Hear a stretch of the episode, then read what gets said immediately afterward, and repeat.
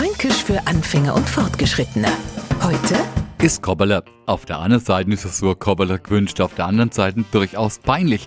Es kommt immer drauf, wo wer es von sich gibt. Fangen wir mal bei die Franken im Säuglingsalter an. Es Kleine hat grad sei Fläschler kriegt und Etzertler hoffen alle, dass a ein schönes Kobbeler macht. Dann ist die Luft aus dem Morgen und es geht ne richtig gut.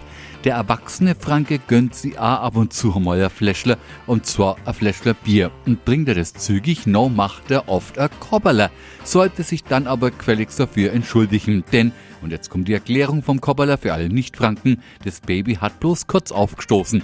Der Erwachsene einfach grölpst. Fränkisch für Anfänger und Fortgeschrittene. Am Montag früh eine neue Folge. Alle Folgen als Podcast unter radiof.de.